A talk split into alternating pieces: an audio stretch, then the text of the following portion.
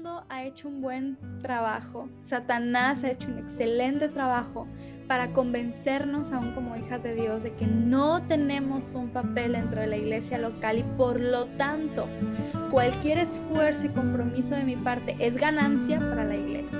Es importante que mujeres enseñen a mujeres y lo hagan, pero lo hagan con excelencia. Bienvenidas a este episodio especial de tu podcast. Durante el día, un respiro con Ana María Villaseca y Gisela Montt.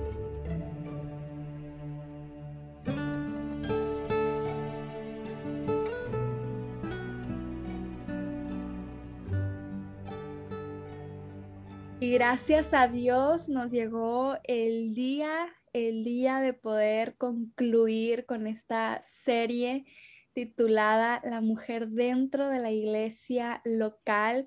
Yo de verdad espero que mm, hayas estado tan deseosa de escuchar este último episodio como lo hemos estado nosotras de, de grabarlo, de llegar a este punto, de poder concluir con el tema.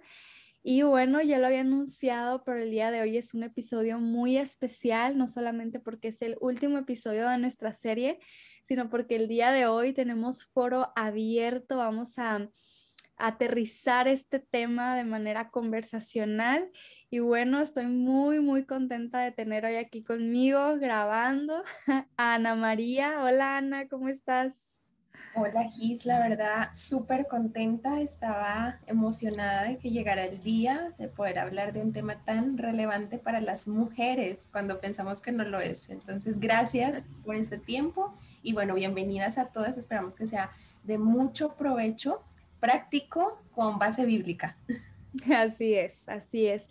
Nada, pues un gusto, Ana, tenerte aquí y un gusto que estés aquí con nosotras, tú que nos estás escuchando. Esperamos que disfrutes de este último episodio y bueno, pues que Dios use, ¿verdad? Estos instrumentos, cada palabra que saldrá de estas bocas, ¿verdad? Para poder ser de, de edificación. Y bueno, em, esta serie tiene un lugar importante, ¿verdad? Para nosotras. Hace tiempo estuvimos teniendo una conversación, ya hace unos meses, de hecho, creo que era a principios de este año, teniendo una conversación y llegamos a este tema de la iglesia local y de cómo nos hemos dado cuenta, como dice Ana, de la relevancia que tiene en medio de nosotras como mujeres. Obviamente, la iglesia local es una institución puesta por Dios mismo, ¿verdad? Está fundamentada en el nombre de Cristo y obviamente es relevante. Pero al estar platicando nosotras de algunas experiencias, para las que no saben, Ana María y yo estamos de tiempo completo, es decir, nuestra vida es dedicada y gracias a Dios es un privilegio a la iglesia local, a los ministerios que, que se necesiten ahí dentro, ¿verdad? Como brazo derecho y a veces izquierdo también de nuestros esposos. Si estamos aquí de, manera total, es algo que a lo que nos dedicamos, a, los que, a lo que somos llamadas. Y pues en medio de este, este mismo papel que desempeñamos cada día, por la gracia de Dios, hemos visto ¿verdad? Esta, esta, esta importancia y bueno, cuánto nos emocionó eh, decir, vamos a hacerlo en podcast, vamos a hablarlo, hay tantos temas. Y bueno, sobra decir que en verdad hay muchos más temas de lo que, hemos podido cubrir, los que vamos a cubrir y que vamos a seguirlo haciendo, ¿verdad? Pero para no hacer la serie eterna, nos vamos a enfocar como en aquellos que nos hemos sentido guiadas a tocar y sobre todo en el último episodio a conversar. Así que bueno, como hay tanto por hablar el día de hoy, tanto que nos queda por decir, ah, vamos ya poniendo pasos fuertes. Espero que estés muy atenta, de verdad que te tomes un tiempo para meditar en esto. Yo sé que normalmente un podcast se escucha cuando estamos ocupadas, ¿verdad? Haciendo cosas, somos como tus compañeras ahí en el hogar, en el trabajo, en el carro, en algún tiempo libre pero si tú tienes tiempo de verdad, incluso de, escucharlo nuevamente, de poder hacer tus notas y refiriéndome a los tres episodios de la serie, será una gran bendición porque sabes que creo que estos temas deberían estar involucrados en nuestras conversaciones. ¿verdad? Con nuestras hermanas en Cristo, con ese círculo de amistades en la iglesia. Importante que entre hermanas nos motivemos a hablar de estos temas, ¿verdad? Nos edifiquemos Y bueno, tanto, tanto por hablar, tanto, tanto por aprender, por repetir, ¿verdad? Para que las cosas buenas también se repitan y lleguen a los oídos y seamos animadas. Así que, ok, el día de hoy eh, queremos comenzar tocando un punto muy importante. El día de hoy queremos comenzar poniendo algo que si yo te soy sincera, para mí es la base de muchas cosas que incluso ya hemos hablado en los episodios anteriores. Es algo que, mm, que le queremos dar toda la importancia posible y por eso decidimos dejarla para este último episodio y es acerca de nuestro respaldo y lealtad al liderazgo en nuestras iglesias locales. Obviamente, ¿verdad? Eh, ese liderazgo puesto por Dios y viendo principalmente a nuestros pastores locales. Así que para abrir el terreno, Ana, que ¿verdad? Que viene a, hacer de bendición, a instruirnos con este punto, pues Ana, te dejo, te dejo el micrófono a ti. Claro que sí, y bueno, sí lo tocamos como primer punto y quiero empezar diciendo que mm, la lealtad es algo eh, muy necesario y debe estar en el corazón de cada mujer cristiana, de cada mujer que ha sido conquistada por el Evangelio. Generalmente pensamos que cuando vamos a hablar de la iglesia local, las responsabilidades son para los líderes, y la demanda mayor y más fuerte es para los pastores, para sus esposas, para los diáconos y sus familias. Pero las mujeres creyentes, eh, aquellas eh, que son miembros de una iglesia, no se dan a la tarea, o no nos damos, mejor dicho, a la tarea de estudiar concienzudamente nuestra labor, nuestro deber dentro de la iglesia, nuestras responsabilidades prácticas y si hay algo que deberíamos entender es que la lealtad al liderazgo eh, del pastor, del líder que Dios ha puesto como cabeza, ¿verdad? Sabemos que la cabeza de la iglesia es Cristo, pero Él ha puesto ministros, ¿verdad? Para llevar a cabo la tarea que Él quiere que llevemos como iglesia. Necesitamos entender la importancia del respaldo y la lealtad, voy a llamarlo yo femenino, el mm. respaldo y la lealtad femenina. Y para eso eh, hay una base importante que yo encontré en la Biblia, en la Biblia y que me encantó ah, porque precisamente habla de una mujer que fue leal y que fue leal, a, pudiéramos decir, a un terreno que no le correspondía ser leal, a una familia que no le correspondía. Y es que generalmente las mujeres cuando pertenecemos a una iglesia lo que menos tenemos es sentido de pertenencia, y perdón por la redundancia, pero mm. no nos apropiamos de que es nuestra iglesia, que es nuestro pastor, que es nuestra familia. Y hay algo interesante en esto porque esa falta de pertenencia nos hace verlo sin valor, sin importancia y poder en cualquier momento actuar de manera desleal eh, a sabiendas o sin sensibilidad. Y para mí, la vida de Ruth eh, es una vida que enmarca la lealtad. Y este libro de la Biblia del Antiguo Testamento es llamado teológicamente como eh, lealtad sacrificial, o este es el título que se le da. Y este libro cuenta la historia de tres personajes, ya lo sabemos, tú ya lo debes saber, Ruth, Noemí y vos, y si no, pues aquí estamos aprendiendo, ¿verdad? En una época muy violenta y eh, agitada donde lideraban, acuérdense, los jueces, y este libro muestra el valor de la lealtad. no voy a entrar en, ¿verdad? en toda la historia, pero Ruth tenía a su suegra, y ella empieza a mostrar rasgos de lealtad, que es a lo que quiero llevar, desde el primer capítulo de Ruth. En el versículo, versículo 8 al 18 del primer capítulo, Ruth se rehúsa a dejar a su suegra y aún después de haber vivido casi 10 años con Noemi, se había convertido en una compañera fiel e incluso en una amiga muy cercana. Y a pesar de todo el contexto del liderazgo de los jueces, de la violencia, de las necesidades físicas, Ruth se quedó con Noemi. Y eso lo dice el versículo 14 del capítulo 1. Eh, y quiero empezar diciendo que la lealtad está asociada con la fidelidad. Y las mujeres cristianas tenemos que ser leales, no por obligación, no por imposición, sino en la muestra o en el resultado de que el Evangelio ha llegado a nuestras vidas. Ruth conoció al Dios de Noemi y ella decidió dejarlo todo, dejar sus dioses paganos, dejar sus costumbres, rehusarse a, a vivir bajo lo que ella había estado acostumbrada, bajo su comodidad o ideas preconcebidas de su crianza para adoptar o para abrazar la verdad. Y la lealtad está asociada con la fidelidad. Eh, alguien que es leal es alguien que no te da la espalda, ni con actitudes ni con pensamientos. Y las mujeres cristianas deberíamos ser así en nuestras iglesias locales y con nuestros líderes.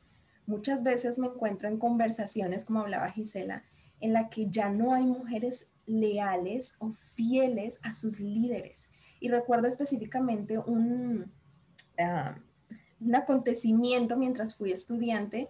Eh, viajé por diferentes iglesias y algo que me marcó profundamente a mí como una joven cristiana es que solamente en una, de voy a decir seis o siete iglesias que visité, solamente en una las mujeres, el ministerio, el ministerio de mujeres de la iglesia, siempre respaldó a su pastor con palabras y con acciones. Mm. En las demás iglesias me encontré con pequeños grupos que o estaban haciendo malos comentarios o estaban diciendo cosas incorrectas o se como que se deleitaban en estar viendo las fallas y en menospreciar el liderazgo de su iglesia, pero solamente de siete iglesias, en una encontré un ministerio con que, eh, en, el en donde, perdón, en donde la, la mujer en cualquier ámbito de la vida estaba respaldando a su pastor, en una conversación, en una conferencia, en el cuidado de un ministerio, con la honra a su esposa, la esposa del pastor en sus palabras siempre había respaldo y lealtad, esa fidelidad que se necesita. Y esto me hace recordar que son muy pocas, y deberíamos ser todas, pero son muy pocas las mujeres que realmente entienden el significado de ser leales. Como en el Salmo 12.1, David dijo, salva, oh Jehová, porque se acabaron los piadosos, porque han desaparecido los fieles de entre los hijos de los hombres.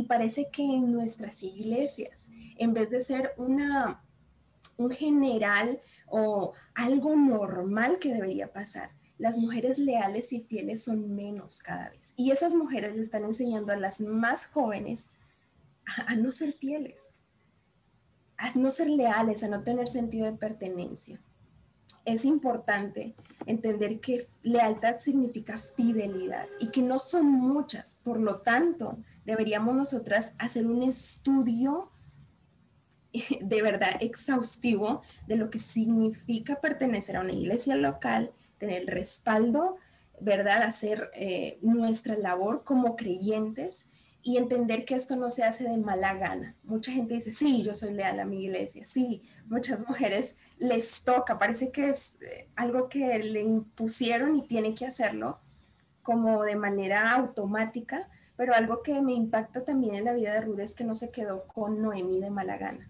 La quería con una devoción inusual. Y a veces nosotras estamos cargadas pesadas de respaldar a nuestros pastores, de pedir su opinión, de realmente considerarlo en nuestra vida como parte importante. Pero Ruth no, Ruth tenía una devoción especial, inusual, y ella aceptó la realidad que esto iba a conllevar porque su lealtad a Noemí fue radical y entera. Y hay mucho, mucho que aprender de esta historia, pero quiero quedarme con que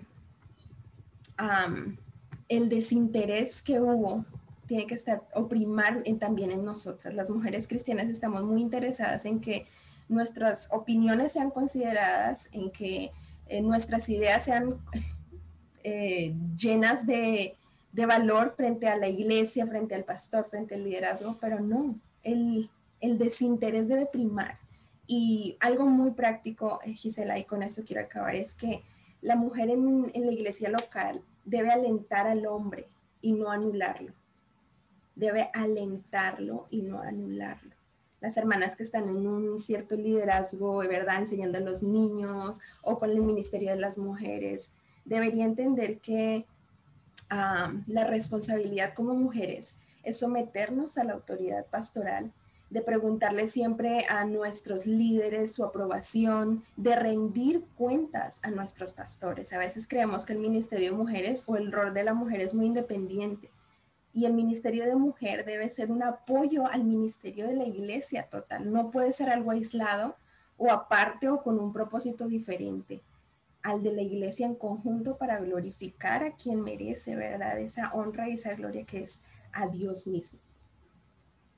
Así es, y, y algo que creo que, que cae mucho en lo que estás diciendo, de que a veces como esa parte femenina, ¿verdad? No podemos ver el peso de nuestro papel dentro de la iglesia. Es, es que hay una línea muy delgada o, una línea peligrosa, ¿verdad?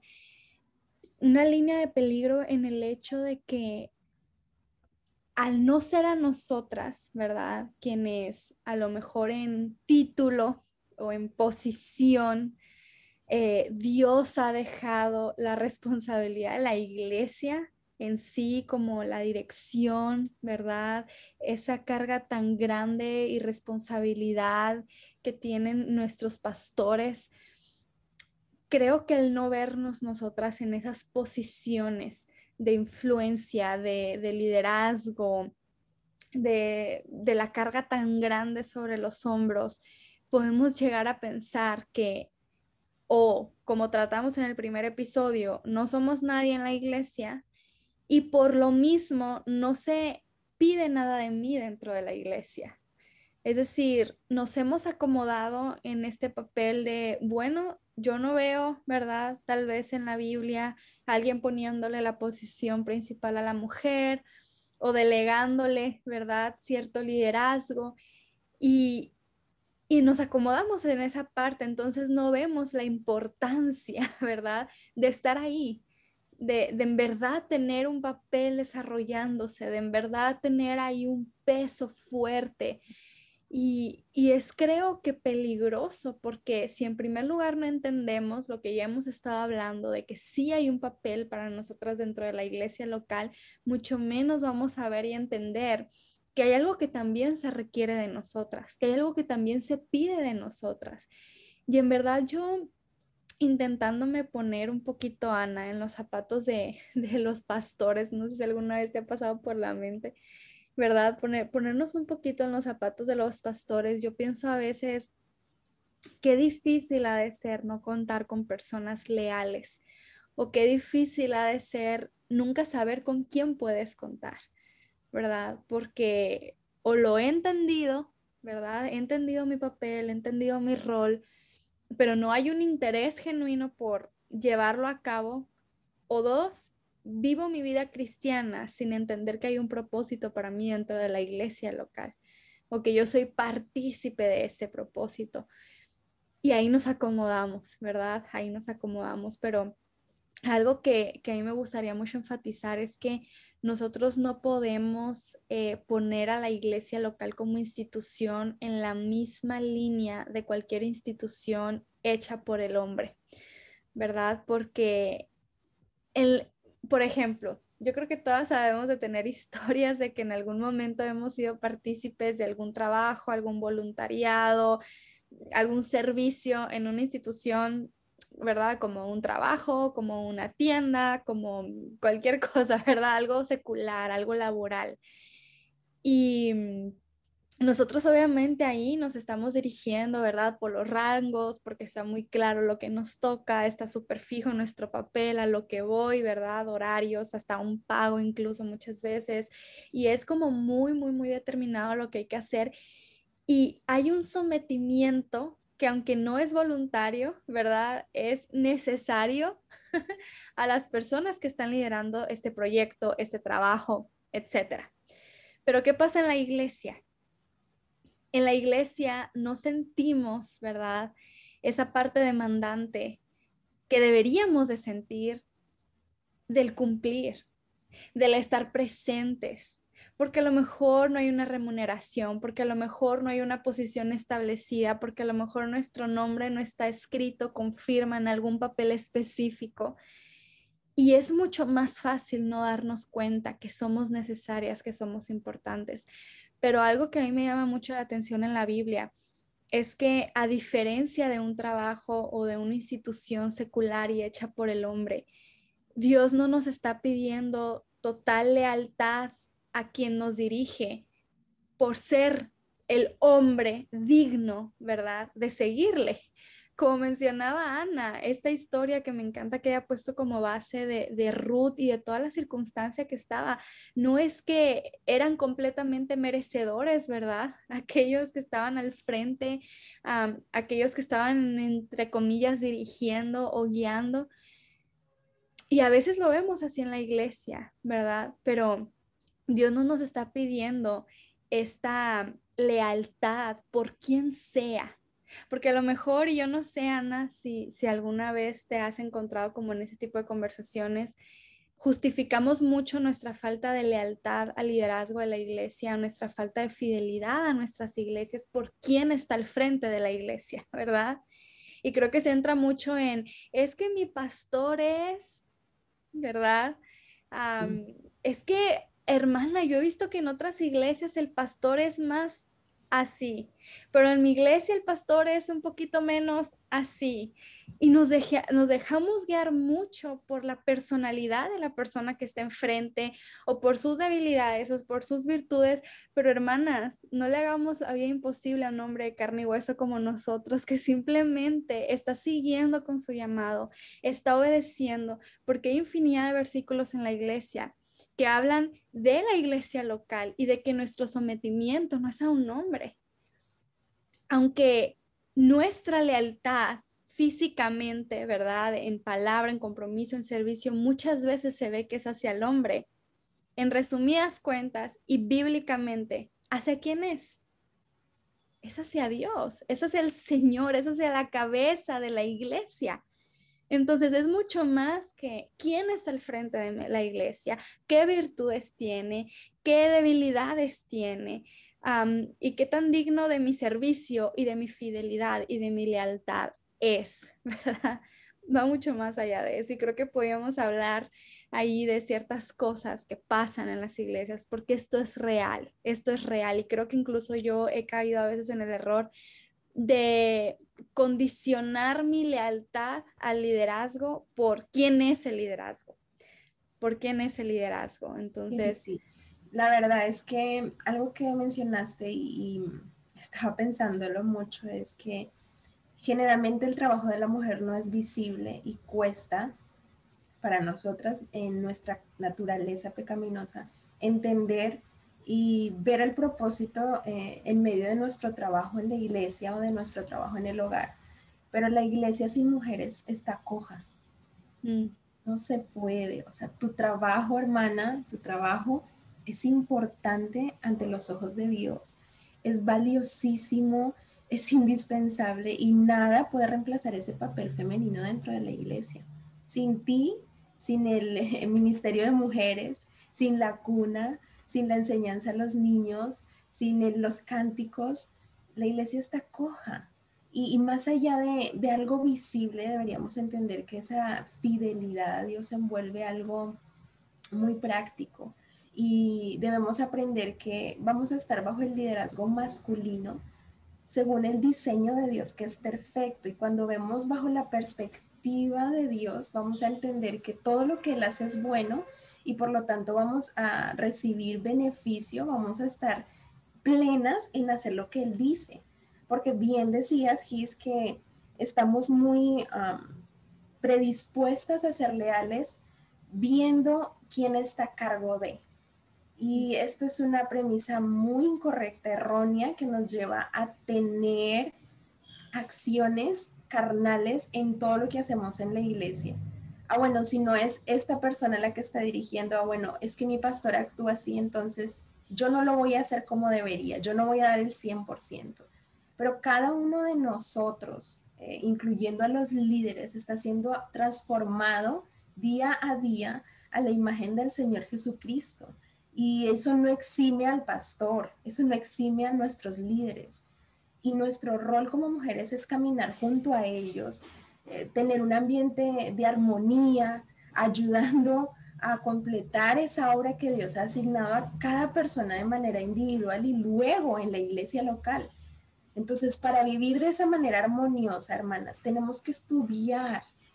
Y esto yo no me voy a cansar de decirlo porque necesitamos estudiar y aplicar lo que la Biblia enseña.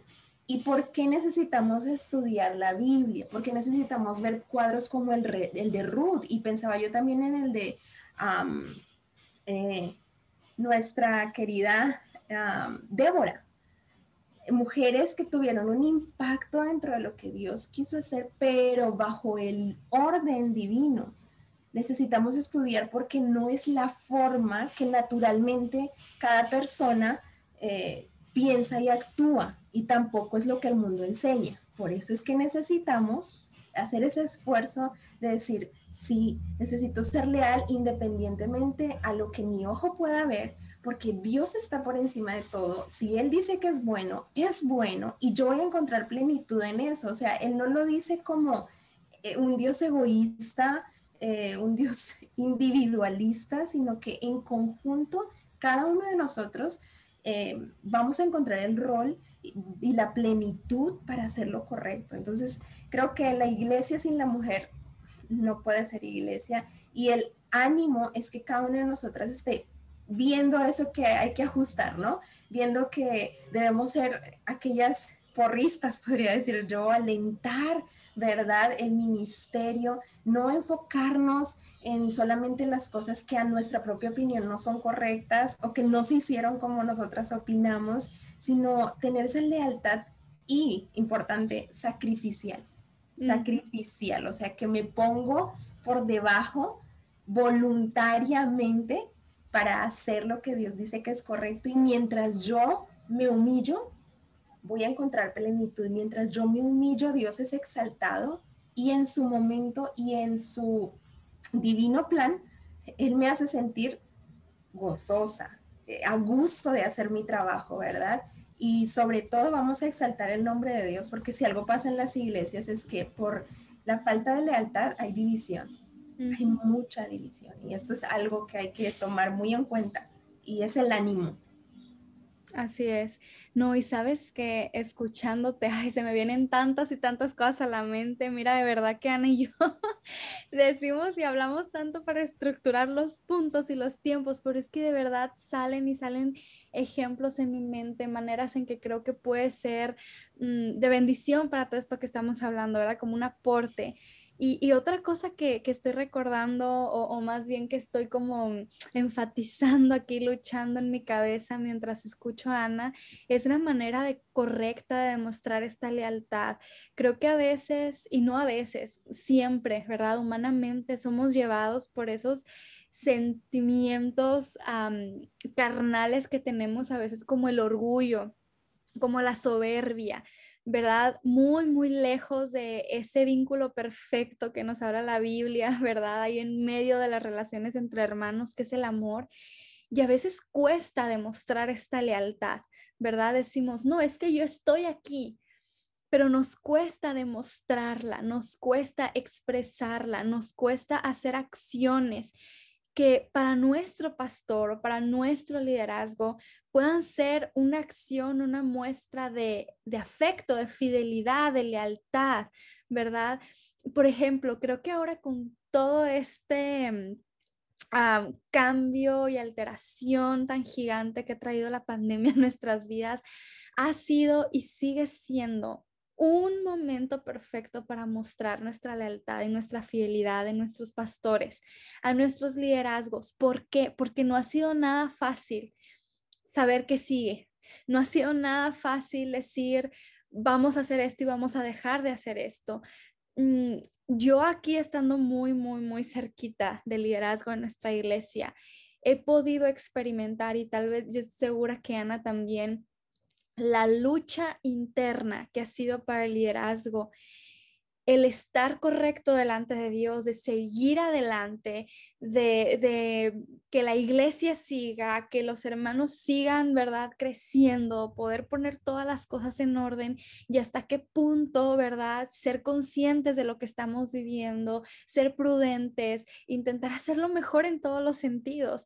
Y y, nadie había pasado por esto. Creo que en este año, sobre todo 2020 y ahora en muchos países todavía 2021, estar con esto como líder, ¿verdad? De, de, qué hacer, hasta qué punto, qué decidir, qué es lo mejor, Señor, delante de ti, Señor, delante de mis hermanos, y sentir esta carga, sentir esta responsabilidad. En momentos así se necesitan familias y mujeres que digan, pastor, yo estoy aquí.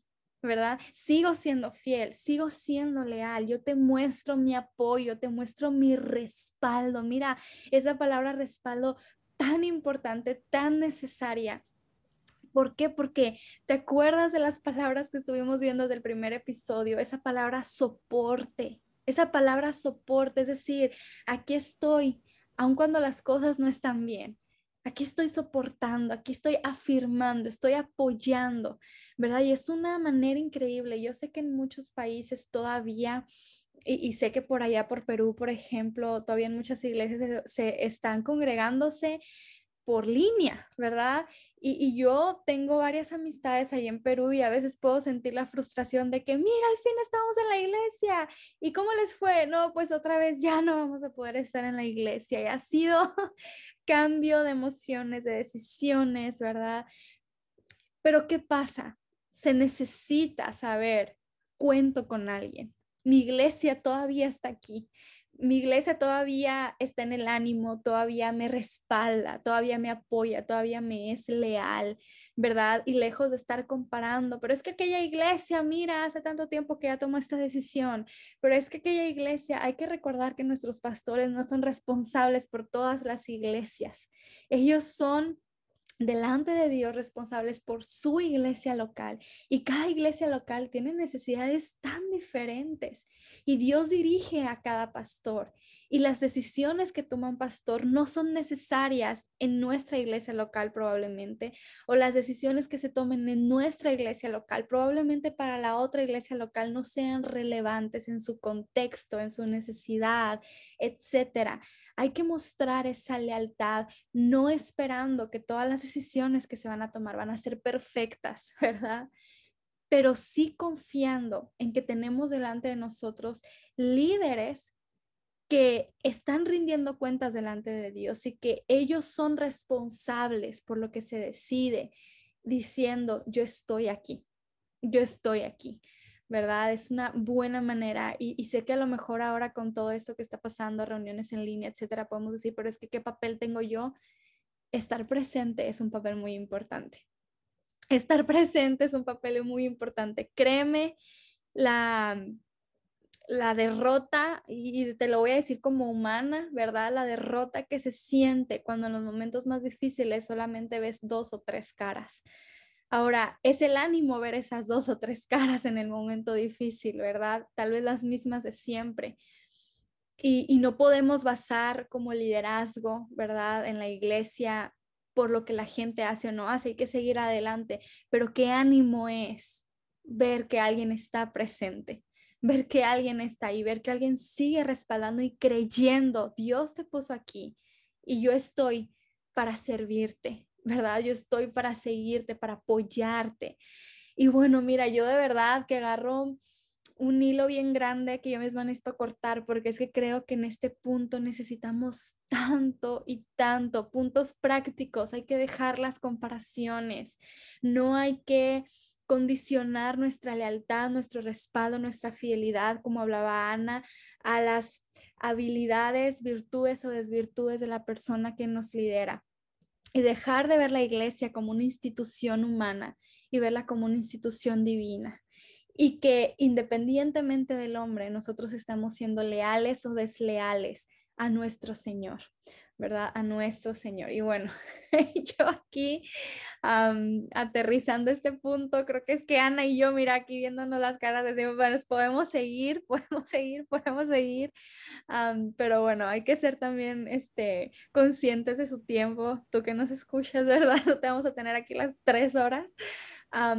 pero bueno, fíjate, otro punto muy importante que va muy, muy, muy de la mano con este primero que Ana este, tocó de manera excelente, que, que nos ha ayudado a entender perfectamente este propósito de la lealtad y el respaldo al liderazgo, em, es el punto del compromiso. ¿Ok? El punto del compromiso. Mira, es una bendición ver a alguien leal, ¿verdad? ver a alguien que a lo mejor de palabra o de presencia, ¿verdad? Con sus comentarios es leal, es fiel, reconoce, ¿verdad? Y sirve por medio del Señor a quien está al frente de una iglesia. Pero a veces hay mucha lealtad y poco compromiso. ¿Qué quiero decir con esto? Yo amo a mi pastor, ¿verdad? Alguien podría expresar, yo lo amo, yo lo admiro, yo de verdad, este, toda esa parte, ¿verdad? De lo contrario de lo que estamos hablando ahorita, ¿verdad? Con él mis respetos, con él mi admiración y que estoy agradecida por el liderazgo que Dios ha puesto en la iglesia, etcétera. Y en el corazón podemos sentir esa lealtad, en el corazón podemos sentir esa admiración o ese respaldo, pero hay poco compromiso muchas veces. algo que a mí me encantó de una porción de un libro que estaba hablando acerca del liderazgo fue este comentario expresado por el autor que decía que la lealtad sola no hace que las personas sean candidatas para ser parte de ese círculo íntimo de guerra en una iglesia.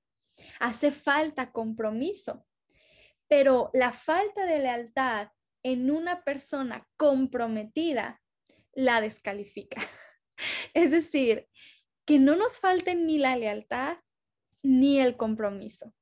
Que no seamos esas mujeres que de palabra y de sentimiento admiramos y decimos y, y reconocemos y aplaudimos, pero que cuando se quiere contar con nuestra presencia y nuestro servicio, no estamos, no estamos ahí. ¿Verdad? Hay más de mil y un razones que siempre vamos a poner para no comprometernos. O, por el contrario, nos estamos comprometiendo, comprometiendo y comprometiendo, pero no tenemos un corazón leal a nuestro liderazgo.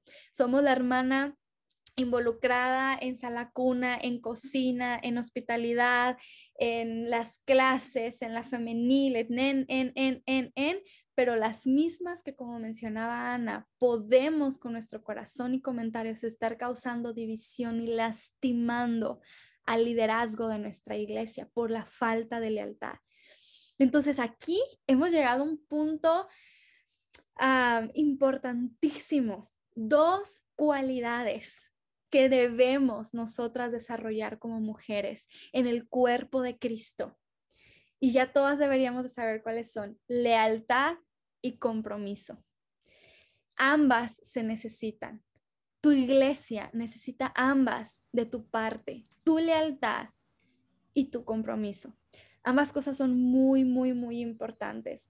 Y por otra parte, ¿verdad? Como decía ahorita, que, que no podemos nosotros pretender, ¿verdad? Que nuestros pastores o nuestro liderazgo saben que cuentan con nosotros y nosotros no estamos ahí, ¿verdad? Si no lo expresamos, si no lo decimos, si no nos ponemos sobre la bandeja para ser usadas, porque hay que dejar el orgullo de me tienen que buscar, me tienen que decir, me tienen que pedir, me tienen que ah, venir y extender una invitación con alfombra roja y toda la cosa para yo saber que soy necesaria y entiendo el lado de la comunicación, que de hecho es algo que tengo por aquí anotadito, que ahorita vamos a hablar. Entiendo el área de la comunicación, que es tan importante de aquí para allá como de allá para acá, ¿verdad? De comunicarse, saber qué se necesita, saber en dónde podemos servir, pero no cayendo en el lado del orgullo,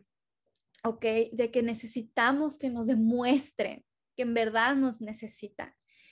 Mira, si simplemente nos ponemos a observar muchas veces a nuestra iglesia y dejar de verla de manera superficial, como a veces llegamos, nos sentamos a un servicio y vemos todas las cosas por encima, si nos ponemos a observar los ministerios, nos ponemos a observar cada cosa que se hace, quién la hace, cómo se hace, yo te aseguro que sin necesidad de que alguien te diga algo, vas a poder sacar una lista de algunas cuantas cosas en las que tú pudieras ser una bendición, podría ser una bendición, en las que tú puedes ofrecerte.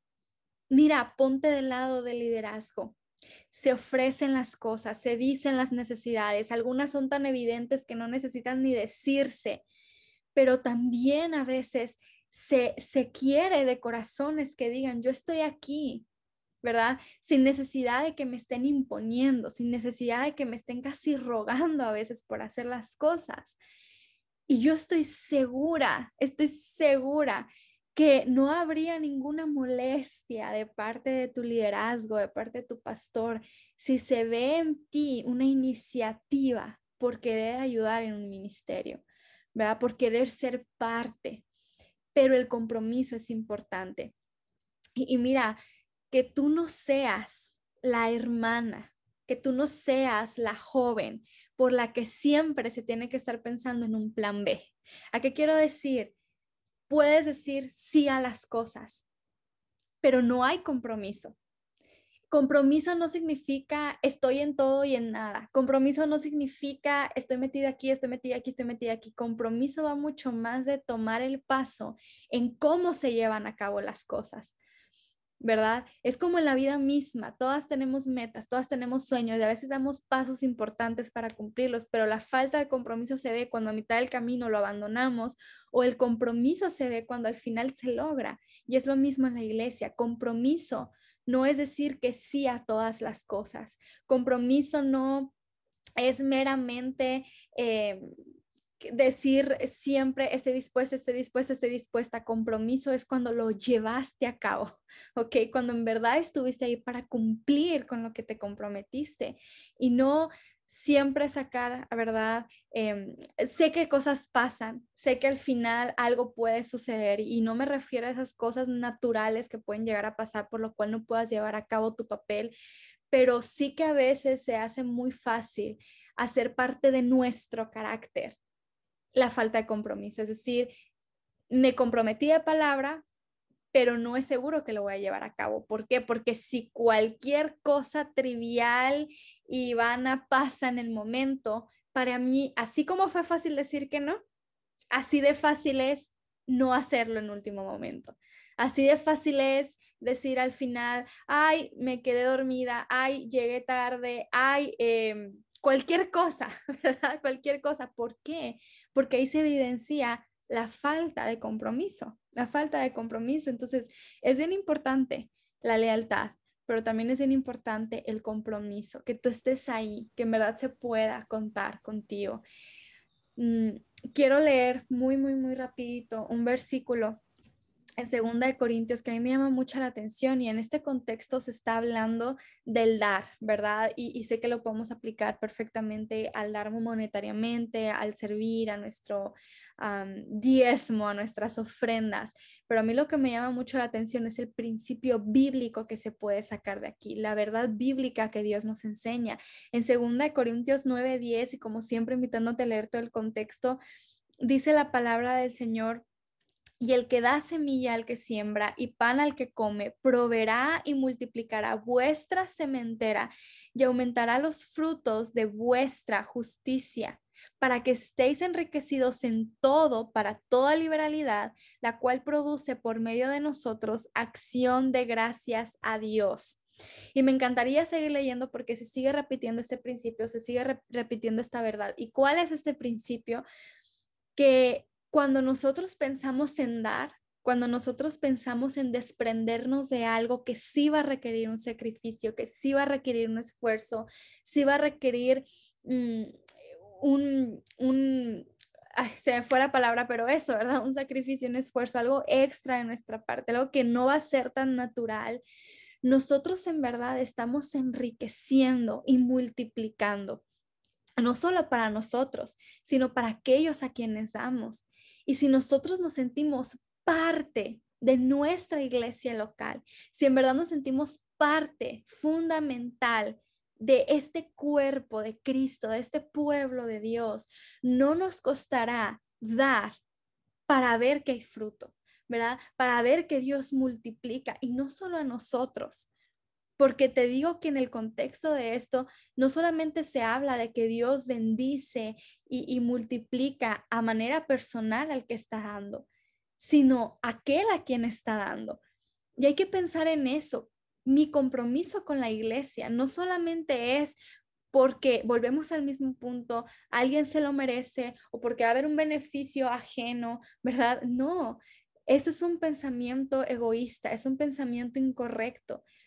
Y tampoco el pensar que porque yo voy a obtener algo a cambio. Pero el principio es que Dios sí bendice. Cuando nosotros en verdad estamos presentes dando donde podemos dar, donde es necesario. Y qué mejor lugar que nuestra iglesia local. Entonces, compromiso. El compromiso es muy importante, que tú seas esa persona que saben que no nomás eres leal, sino que pueden contar contigo, que de vez en cuando no vamos a poder, sí, a todos nos pasa, que de vez en cuando va a pasar algo y al final no pudimos, sí, pero que no sea el patrón en nuestro carácter, que no sea la manera en que se nos identifica y que cuando el liderazgo, ¿verdad? O, donde hay necesidad en la iglesia, piensen en alguien comprometido, que puedan pensar en nosotras, que puedan pensar en ti, que puedan pensar en tu disposición y no nomás en tu lealtad, sino también en tu carácter comprometido con la obra de Dios. Ok, punto muy importante y yo espero que, que haya podido expresar, ¿verdad?, la magnitud de ambas partes en nuestro carácter y de que ambas cosas son importantes.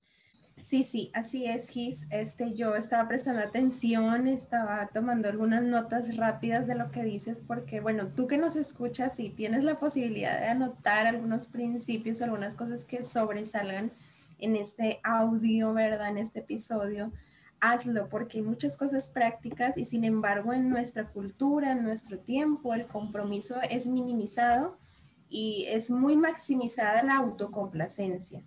Eh, solo lo que me pueda satisfacer a mí. Y dentro de todo lo que decías, prácticamente nosotros tenemos el regalo y el privilegio y también la responsabilidad de asistir a la iglesia. Y eso es algo que se olvida, o sea, en, esta, en este tiempo donde tenemos tantas restricciones, y lo digo personalmente, llevo casi más de nueve meses sin reuniones presenciales. Y para mí es un dolor bien fuerte, o sea, para mí, eh, yo a veces le digo a mi esposo, ya quiero que esté la iglesia, y si soy más puntual, hermanas, yo no conozco presencialmente la iglesia porque llegué un año atrás y la, pandemia empezó un mes o tres semanas después de que yo llegué al Perú. Es decir, no conozco a las hermanas de manera personal mm, y debo reunirme con ellas de manera virtual y aunque es una bendición, no es lo mismo. Si tú tienes la posibilidad hoy de ir a tu iglesia, si no tienes las restricciones del gobierno, hazlo. El mundo minimiza el compromiso, como ya lo dije, y si algo aprendido en este tiempo, algo precioso y valioso, es ese regalo de asistir a la iglesia. Y más específicamente de reunirnos con la iglesia. No es algo exagerado, no puedes verlo como una carga o como algo tan legalista de, ay, pero siempre me están diciendo que tengo que estar en todo. No, velo como un gozo. Es el lugar donde tú puedes dar y puedes recibir donde puedes concentrarte más en los demás que en ti misma. Y como bien lo decía Gisela, hay necesidades que se ven allí.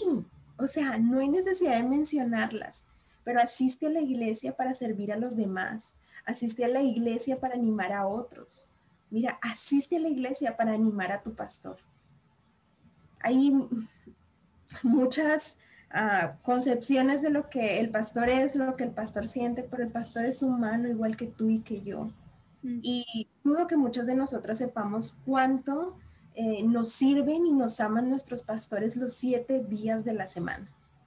Entonces, ve a la iglesia, asiste para animar a tu pastor, asiste a la iglesia para que tengas prioridades en tu, en tu vida, porque bien lo mencionabas también que eh, tenemos esa responsabilidad de ir a un trabajo, de recibir órdenes, de estar allí por una remuneración, pero sí podemos ir a trabajar, sí podemos ir a la escuela, sí podemos tener un viaje, participar en alguna actividad, pero también debemos tener la prioridad de asistir a la iglesia, sin excusas.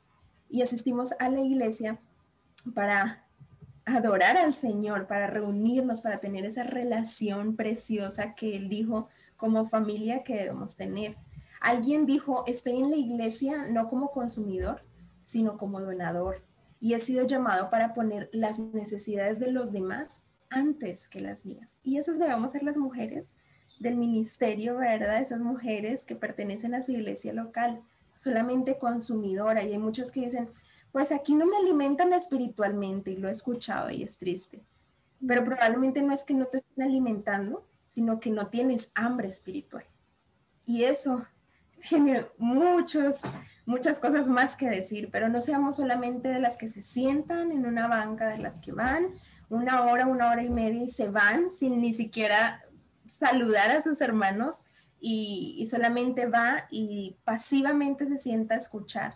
Sea una donadora, porque tú tienes el potencial, tú tienes el llamado, el rol a poner las necesidades de los demás antes que las tuyas. Y yo quiero ir culminando este punto con este versículo que ha sido de bendición a mi vida, Colosenses 3:17, y todo lo que hacéis, de palabra o de hecho, hacedlo todo en el nombre del Señor Jesús, dando gracias por medio de él al Dios, que es nuestro Padre, ¿verdad? Y tu jefe no es el pastor, o aquel hermano o aquel diácono, sino Jesucristo. Y necesitamos llenar las expectativas de Jesús primero y luego, en cuanto sea posible, de nuestros jefes terrenales. Mm. No es un llamado para mujeres cobardes. No, es un llamado a morir a sí misma día tras día. Y esta es la parte práctica más difícil porque ya leímos el versículo, ya tenemos los puntos, ya nos han hablado de los aspectos básicos de las prácticas, pero morir a sí misma cada día, ahí se encuentra el verdadero efecto de lo que la palabra de Dios, la Biblia nos dice. Vamos a tener así entonces mayor impacto en una generación que viene atrás de nosotras y podemos completar el trabajo que Dios nos ha dejado. Y la próxima generación va a ser impactada por Cristo, por nuestras vidas como mujeres leales que respaldan, comprometidas, con convicciones. Y esto a mí me alienta. Todo lo que hago, de hecho o de palabra, lo hago en el nombre del Señor Jesús. Así es, excelente, ¿no? Me encanta, me encanta cómo de verdad podemos ir unificando los principios y al estudiar de manera mm, cuidadosa este tipo de temas, nos podemos dar cuenta que, que Dios jamás se contradice en su palabra. Él jamás se contradice, él no agarra una parte de la Biblia para decir un punto y otra parte para decir otro punto, y aunque nuestra Biblia es ordenada en el sentido, ¿verdad?, de que obviamente nos los intentó dar de una manera clara, a lo que yo me refiero es que no está desligada en sí. Hemos utilizado pasajes eh, tan distantes, em, por ejemplo, historias en unas épocas tan lejanas a, la otra donde estoy poniendo un contexto, el mensaje es el mismo. ¿verdad? Y, la conclusión, perdón, la conclusión, ¿verdad? Hermosa, como nos dice Ana, es darnos cuenta para quién son las cosas, en verdad para quién son las cosas. Y tristemente a veces nos limitamos a hacerlas para los hombres y liderazgo terrenal o para nosotras mismas. Pero yo me quedo con esto eh, y es que un compromiso sin acción es como esa bicicleta que le faltan las ruedas y que no se puede usar, ¿verdad? Están las ruedas tal vez por un lado, está la parte de la bicicleta por otra, pero no se puede usar, no es útil. Y así podemos ser nosotras en nuestras palabras, ¿verdad? Un compromiso sin acciones, un compromiso de palabra. Nos encanta estar metidas en todo lugar, pero jamás comprometidas. Y pues imagínate, alguien no puede contar así con nosotros. Y hay que recordar que Dios sí nos ha dado una libertad, ¿verdad? Pero la libertad a veces la queremos asociar luego, luego con falta de compromiso, ¿verdad? Como este mundo libertad, que nadie te diga, que nadie te, tú sola decide, bueno, chalala, temas que ya hemos tocado en otros momentos, ¿verdad? Pero más que allá por darnos, que darnos una libertad para no estar comprometidas con nada, ¿verdad? Para sentirnos libres de hago lo que quiero, me comprometo con lo que quiero, es más que nada una opción de que nosotros elijamos las prioridades de nuestra vida y con qué cosas nos vamos a comprometer. Porque mira, aunque nosotros digamos, nadie me dice qué hacer y yo soy libre y nos dejamos llevar por la idea de libertad de este mundo, siempre hay algo que a ti te apasiona, siempre hay algo que para ti es prioridad y, y que para ti va a ser merecedor de tus esfuerzos, de tus sacrificios, cosas tan vanas como decíamos ahorita, un trabajo algo laboral, algo secular, pero siempre va a haber algo que se está llevando nuestras pasiones, nuestras prioridades digno de nuestros esfuerzos. La pregunta es si la iglesia local pertenece a esa lista de nuestras prioridades. La pregunta es si la iglesia local, nuestra iglesia local, pertenece a esa lista de cosas que son merecedoras de mi sacrificio, de mi compromiso. Y para ir aterrizando todo esto, eh, yo quiero terminar con algo que, mencionó Ana, eh, y es que hay alguien atrás de nosotras, siempre. Tú y yo somos maestras todos los días porque siempre hay alguien observándonos, porque siempre hay alguien viendo cómo tratamos las cosas de Dios, cómo cuidamos o cómo descuidamos, cómo nos comprometemos o cómo defraudamos, cómo somos leales o cómo somos desleales, cómo respaldamos o cómo decepcionamos, ¿verdad?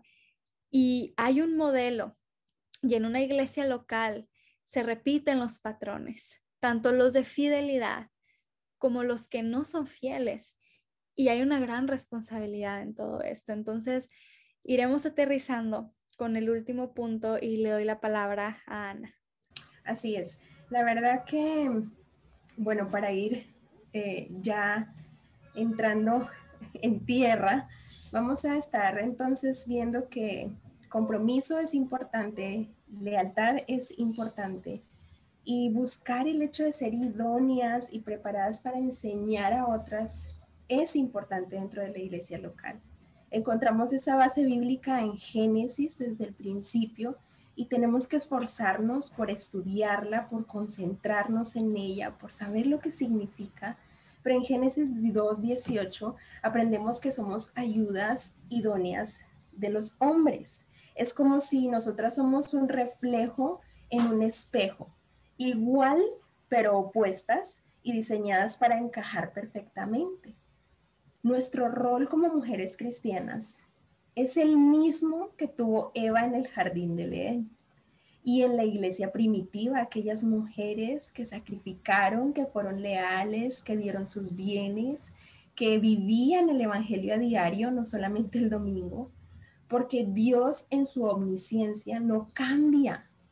Como mujeres cristianas tenemos ese mismo rol. Eh, una mujer cristiana es como, vamos a llevarlo al eh, ámbito familiar, es como una madre dentro de la iglesia.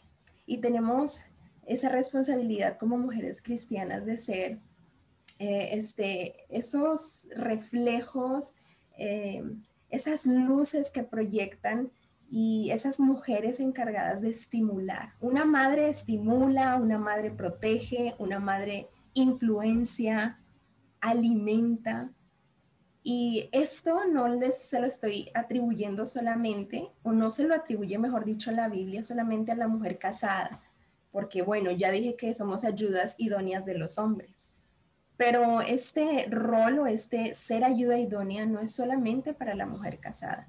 Si tú eres una mujer soltera, si tú eres una mujer este, en la etapa de la vida donde te encuentras eh, desarrollando tu profesión, en este momento no tienes una familia, tú eres ayuda idónea para tu pastor, para tu iglesia, para la familia de Dios.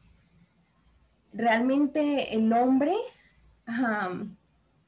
está bajo el diseño de Dios como nuestro líder Y yo no me puedo, ah, yo no puedo explicar lo que quiere decir el ser ayuda, ayuda idónea sin mencionar al hombre, porque Dios lo estableció de esta manera. Tanto el hombre como la mujer somos seres finitos, pero Dios es infinito. Sin embargo, tanto el hombre como la mujer estamos creados a la imagen de Dios. Pero como somos finitos, no podemos tener todas las características de Dios. El hombre tiene una parte de las características de Dios y la mujer otra parte. Cuando esas dos partes trabajan juntas, se demuestra de realmente al mundo lo que Dios es. ¿Y qué quiero decir con esto? Que nuestro rol como mujeres dentro de la iglesia, nosotras debemos encargarnos de suplir aquellas necesidades que vemos. Podemos promover el Evangelio o podemos alejar a las personas del mismo. Y uno de mis versículos, de mis capítulos favoritos que diariamente, muy, muy seguidamente estoy estudiando es Tito 2. ¿Por qué? Porque esto me ha traído un reto en mi vida, me ha confrontado con cosas que no hago, me hace ver mi realidad y mi condición y al mismo tiempo me hace ver quién es Dios. Pero el versículo 5 de Tito 2 dice que el final de este versículo dice, para que la palabra de Dios no sea blasfemada, hablándole a las mujeres. Y yo quiero ponerte un ejemplo. Imaginemos que una joven soltera apenas se está interesando en el Evangelio. Ella tiene muchas dudas y viene de un trasfondo donde realmente se promueve el libertinaje, la falta de compromiso, el aborto, y llega a la iglesia eh, y una mujer de la congregación, una mujer madura en la fe, se acerca y por primera vez la saluda, se presenta, eh, también le presenta a su familia y le invita a su casa a tomar un café.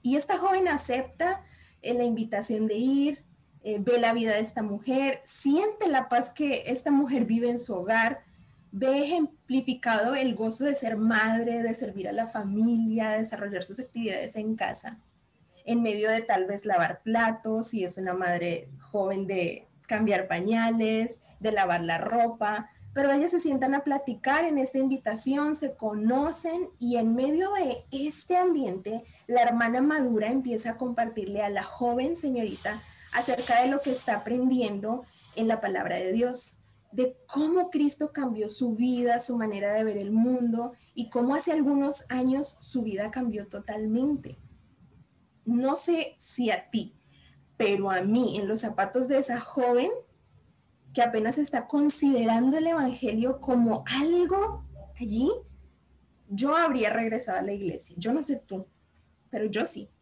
Y es un ejemplo muy práctico de que las mujeres en la iglesia debemos ser idóneas, empezando con el Evangelio, porque en nuestra iglesia local podemos promover el Evangelio o podemos alejarlo de las personas. El ministerio de las mujeres es vital, hermanas. La madurez que podamos tener dentro de la iglesia local, nuestra manera de expresarnos ante nuestras autoridades. Eh, no podemos menospreciar este trabajo que tenemos con otras mujeres. Ah, bueno, como no nos vemos, como la esposa del pastor no me dice, como nadie me busca.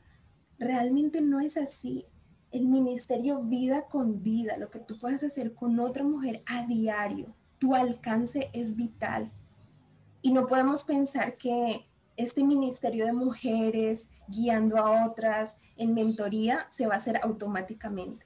Necesitamos tener toda nuestra atención en esto. Debemos ser idóneas.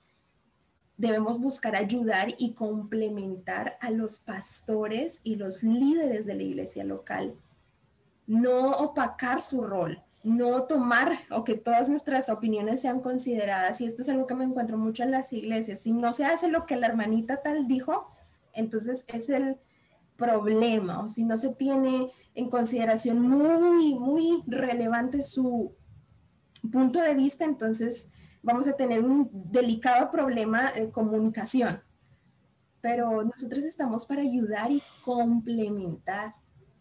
Pablo eh, me encanta que hace referencia a la conducta de las ancianas y lo hace también, ¿verdad? Explicándole a los pastores jóvenes cómo debe conducirse la iglesia. En otras palabras, él le está diciendo allí que en Tito le dice que a las mujeres ancianas primero deben preocuparse en ser antes de hacer algo, ¿verdad? Y él les dice que deben vivir agradando al Señor y nosotras deberíamos vivir de esta manera. Aunque nuestra vida nunca sea perfecta en este lado de, de la eternidad, estamos en un crecimiento espiritual. Y algo que veo también que hace mucha falta, que nos hace falta a las mujeres dentro de la iglesia local, es tener humildad para reconocer cuando fallamos. Y nosotras estamos traspasándole eso a generaciones. Si tú eres idónea, apta, si tú estás interesada en, en preparar a otras, en enseñar a otras, tú debes tener humildad que se cultiva en tu relación con el Señor para reconocer que fallas. A mí no me gusta cuando mi esposo me dice que estoy fallando en algo. Naturalmente no. Yo sé que a ti tampoco, porque es parte de nuestra naturaleza. Pero necesitamos entender que estamos en un crecimiento espiritual y que estamos traspasando todas nuestras características a la próxima generación. Y por eso hoy tenemos señoritas en el Ministerio de Adolescentes, de señoritas que no reconocen sus fallas porque no ven un ejemplo de esto en, en la iglesia local. Yo quisiera decir que la función de una anciana o de una mujer madura en la fe es vivir una vida irreprensible perdón, y sencilla en medio de esta generación torcida y perversa, para que esa luz resplandezca en el mundo. Y eso lo podemos ver en Filipenses 2.5, de pasar ese legado a la próxima generación, porque si nosotros lo pasamos, si nosotros vivimos de esta manera, vamos a hacer impacto y esta generación también va a pasar a su generación lo que estamos haciendo. Y a manera muy práctica, quiero decir que cada mujer tiene eh, un lugar para estar en la iglesia. Dios le ha capacitado. Y a veces caemos, no sé si ha pasado en tu iglesia, Giso, en la experiencia en el ministerio que tienes, pero es que todas las mujeres quieren hacer lo que es visible o lo que tal vez es percibido por el resto de la iglesia, vamos a decir, enseñar a mujeres o estar en el coro, ¿verdad? Que es algo que se ve muy, es visible ante la congregación. Pero cada una de nosotras tiene una capacidad que Dios nos ha dado. Y no todas podemos estar enseñando en un púlpito a las mujeres, ¿verdad? O en una reunión de damas, ni todas vamos a estar cantando. Podemos eh, trabajar en desarrollar habilidades, pero a veces por querer hacer lo que, por pretensión, lo que simplemente vemos que es visible, estamos fallando. Pero si tú no eres muy buena enseñando, pero si organizando, pues organiza. Es decir, busquemos de manera muy consciente es eso que Dios nos ha dado. Y eso tiene que ver con los dones, que es algo que es, verdad, un bastante extenso, pero toda cristiana que sirve tiene que ser lo suficientemente madura y humilde para reconocer que ella tiene un lugar dentro del cuerpo de Cristo. La mujer tiene un lugar dentro del cuerpo de Cristo. Y necesitamos maestras, sí, necesitamos mujeres. Eh, realmente creo que por naturaleza las mujeres somos maestras, ¿verdad? Desde que estamos bien pequeñitas estamos enseñándole a nuestros primos, nuestros amigos, o en la reunión que estemos desde bien niñas, eh, que el color se agarra así, que este color es así, que yo quiero hacer esto aquí, que mira, esto se, se maneja de esta manera. Pero nosotras debemos nutrir a nuestra próxima generación, enseñarle. Y no solamente me refiero a aquellas que son madres biológicamente, ¿verdad? Sino aquellas que aún sin hijos pueden nutrir y ser madres espirituales. Yo sé que no es fácil hacer las cosas diferente en medio de un mundo donde siempre hace lo que es parte de lo que le, le piden. Sin embargo, es Dios quien nos da la fuerza. Y como parte bien práctica, eh, me encantó leer que un pastor dijo lo siguiente. Creo que la iglesia necesita con urgencia maestras bien equipadas, que manejen bien la escritura con cuidado y diligencia. y que tengan un corazón para la alfabetización bíblica. Es importante que mujeres enseñen a mujeres y lo hagan, pero lo hagan con excelencia. Mm. Necesitamos el ejemplo de maestras. Necesitamos la perspectiva de maestras. Una maestra de manera natural se va a inclinar hacia aplicaciones, ejemplos accesibles. No sé si te ha pasado, pero a mí me ha encantado tener mujeres eh, que me llevan algunos años de ventaja, ¿verdad? Para aprender y ver su perspectiva como maestra y aprender. Necesitamos la autoridad de maestras y esto me encanta porque una mujer puede decirle a otra que no continúe tratando a sus hijos o a su esposo como si fueran ídolos o por el contrario como si no importaran, de una manera en la que el hombre no podría. Necesitamos la autoridad de maestras. Para hacerlo, para todo esto que te estoy diciendo de ser ejemplo como maestra, de tener la perspectiva de una maestra, de tener la autoridad de una maestra, se requiere que nos preparemos con diligencia y que nos estructuremos, que enseñemos con responsabilidad. Y finalizando, Gis, quiero decirte que encontré dentro del el estudio, dentro de estar meditando, que para esa preparación con diligencia necesitamos ser minuciosas. Y volvemos al segundo punto, tener un compromiso.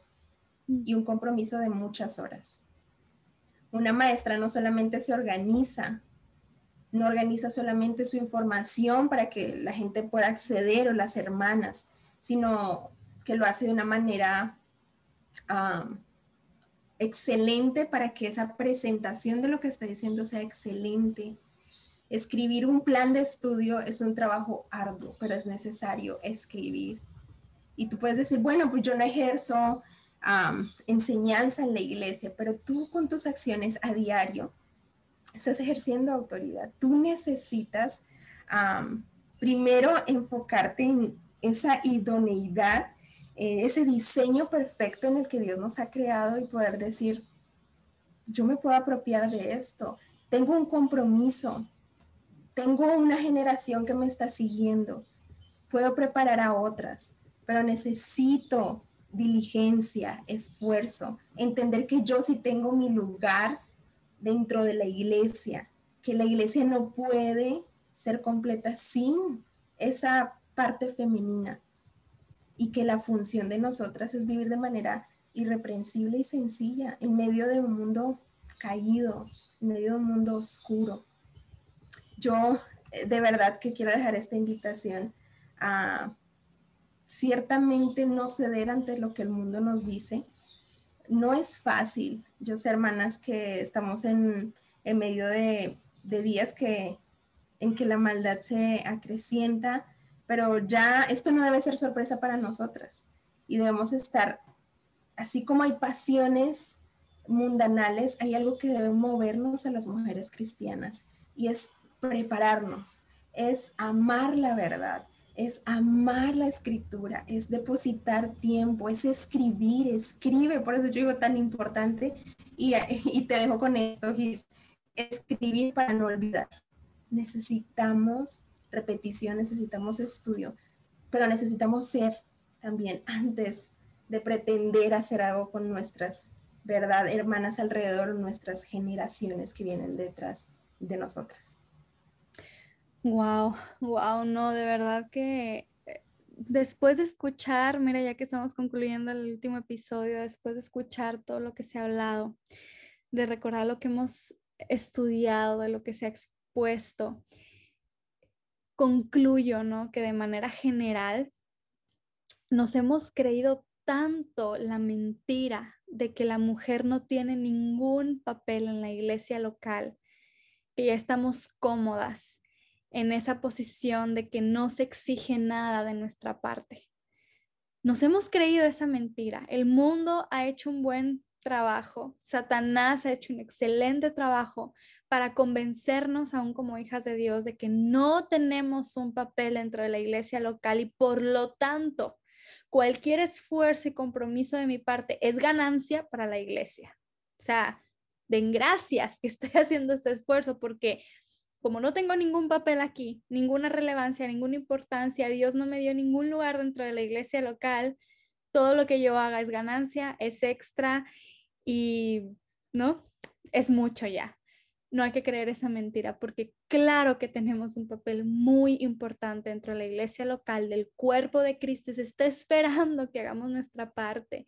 Y Ana, gracias por este último punto viene a mi mente, eh, hace unos días estaba escuchando una entrevista por internet, le estaban haciendo una entrevista a un politólogo y le hicieron la pregunta, ¿no? Están hablando acerca de, todo esto de la nueva manera de educación sexual en las iglesias, en las iglesias, no, no, no, no, en las iglesias, no, en las escuelas, que espero que no lleguen a las iglesias.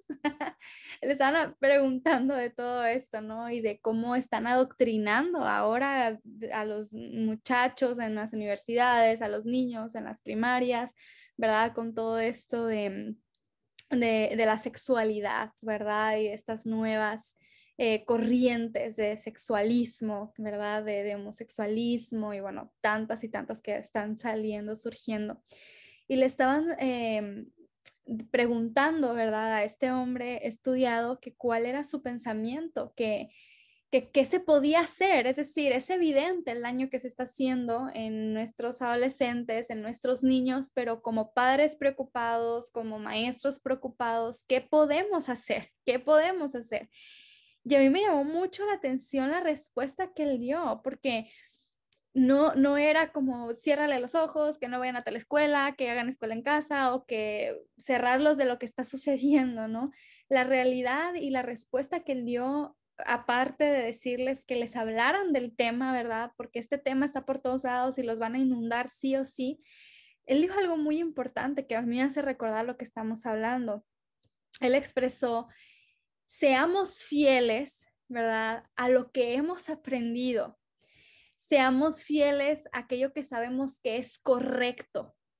Hay que no nomás vivirlo, sino hay que transmitirlo de esta manera a la generación que viene detrás, porque para nosotros es muy natural, como estaban hablando todo esto de la homosexualidad, decía, para nosotros como adultos es muy natural que sea una locura que vemos a un hombre y mañana dice que es mujer o vemos a una mujer y mañana dice que es hombre. Y aunque algunos adultos, ¿verdad?, que se han dejado llevar por esas corrientes, dice, sinceramente para nosotros los adultos es como que cuesta más que nos, que nos convenzan de estas mentiras, ¿verdad? Y que nos hagan creer que todo es tan natural y tan biológico y, y a nosotros nos está costando más agarrar estas ideas, pero no hay que olvidarnos que las generaciones que vienen abajo, ellas están creciendo con estas ideas, es decir, ya casi que desde el kinder les están metiendo la idea de papá, papá, de mamá, mamá, ¿verdad? De, de estas familias que que no son como el modelo de Dios, obviamente, y, para ellos sí es natural. Lo que a nosotros nos cuesta y nos choca estar adoptando porque no hemos sido criados de esa manera,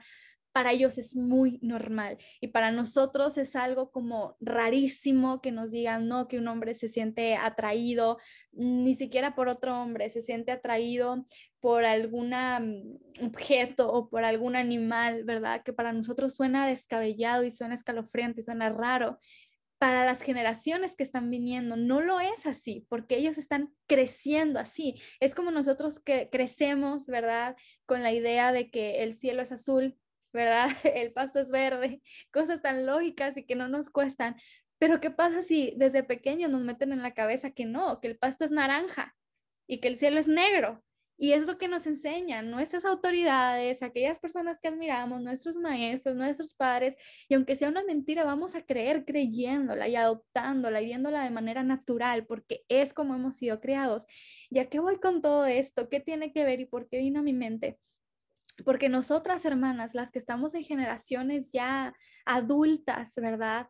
Venimos de una sociedad y de iglesias, donde, aunque no digo que la sociedad ha sido cristiana, ni mucho menos, o bíblica, ¿verdad? O intentado agradar a Dios, ha sido muy normal esta, estas terminologías de que la mujer es ayuda, ¿verdad? De que la mujer debe ser idónea, de que la mujer está para el respaldo para firmar, para poder de verdad respaldar eh, al hombre, ¿verdad? Y, ha sido para nosotros algo mucho más natural de tragar y al llegar a las iglesias probablemente no nos sorprenda tanto porque así hemos sido criadas, pero las generaciones de mujeres que vienen atrás de nosotras, nuestras jóvenes, nuestras adolescentes, nuestras niñas, no están creciendo con esta idea. Ellas están creciendo desde sus escuelas, incluso a veces desde sus casas, con la idea de un orden completamente alterado al orden divino, ¿verdad? Entonces, cuando llegan a una iglesia, hay que entender que esta idea les va a chocar, les va a chocar de que nosotras seamos el respaldo, de que nosotras no seamos las que están enfrente en el púlpito diciendo las cosas. Les va a chocar la idea de que nosotras muchas veces vamos a hacer un trabajo invisible ante los ojos. Les va a chocar la idea de que nosotros debemos de seguir un liderazgo, de que nosotros debemos respaldar a alguien que no lo merece esa idea les va a chocar y como decía Ana, si no lo ven en nosotras, ¿cuánto más les va a chocar? Entonces, no solamente es el hecho de yo preocuparme, ¿verdad? Por hacer mi papel, por mi beneficio, por mi responsabilidad, sino yo de verdad tomar esa responsabilidad de la que habla en Tito, ¿verdad? Que hay una consecuencia grande de no hacerlo.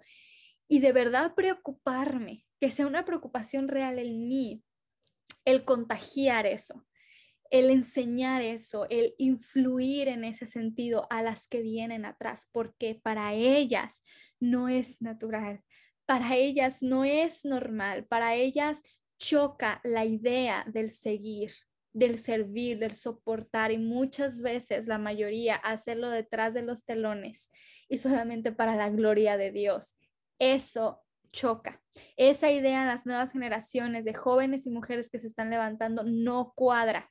Y si no lo enseñamos desde casa, desde que están pequeñas, en la iglesia, que se ve ese ejemplo, va a ser muy difícil llegar a la edad de ya una hermana sentada grande en la congregación y que me nazca hacerlo, que me nazca servir, que me nazca someterme, que me nazca preguntar qué puedo hacer, que me nazca comprometerme con un modelo que para mí es locura. ¿Por qué? Porque en el mundo yo crecí, ¿verdad? Hablando como en el papel de una jovencita, una niña, ¿verdad? Unos 15, 20 años más.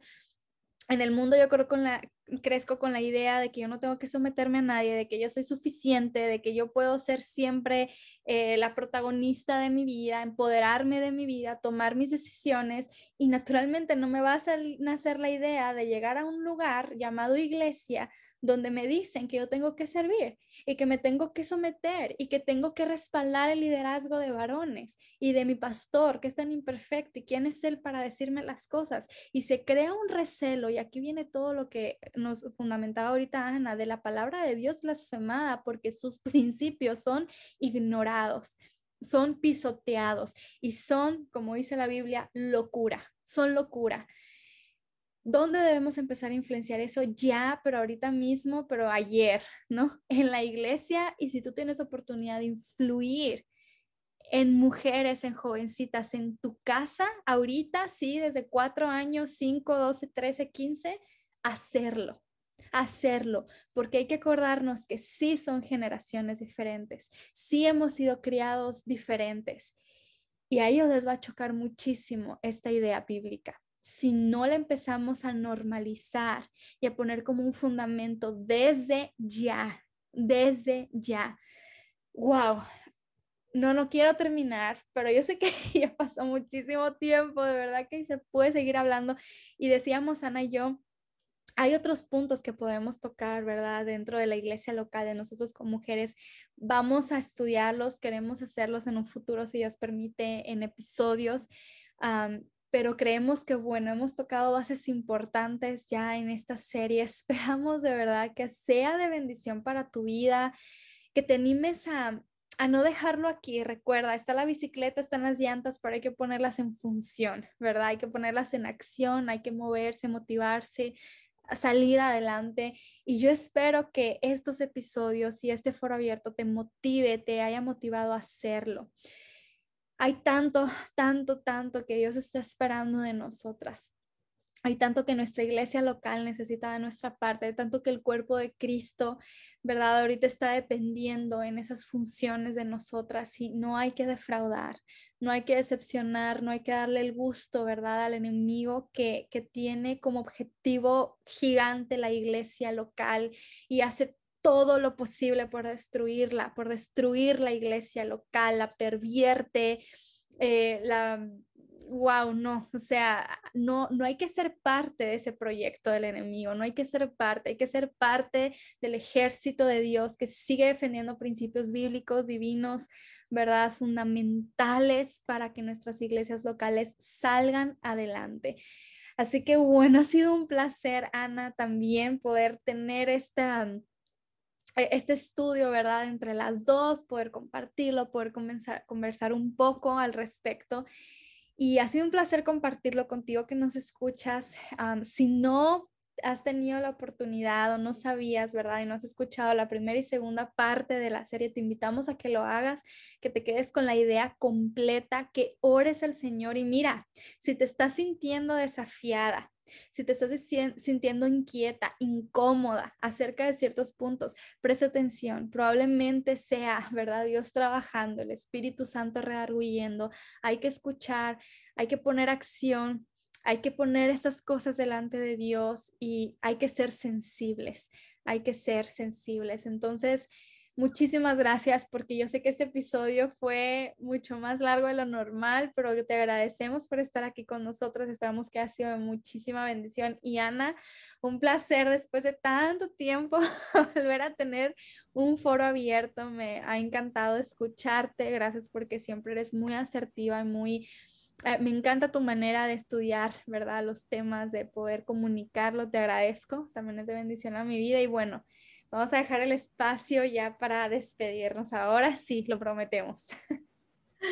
Pues sí, gracias de verdad todas, gracias eh, realmente por depositar tiempo. Sé que son muchos minutos, pero tiene mucho, mucho, mucho que darnos estos minutos y en conclusión quiero decir que estas palabras no son nuestras y ese es mi motivante más grande, saber que estas ideas no van a pasar y que estas palabras no pasan porque son eh, guiadas por la palabra de Dios que es eterna y que es la verdad.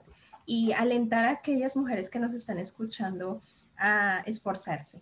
Eh, ciertamente el ejercicio corporal necesita un esfuerzo y al hacerlo eh, resulta con dolor. Yo no creo que sea muy diferente con el ejercicio espiritual y el del alma.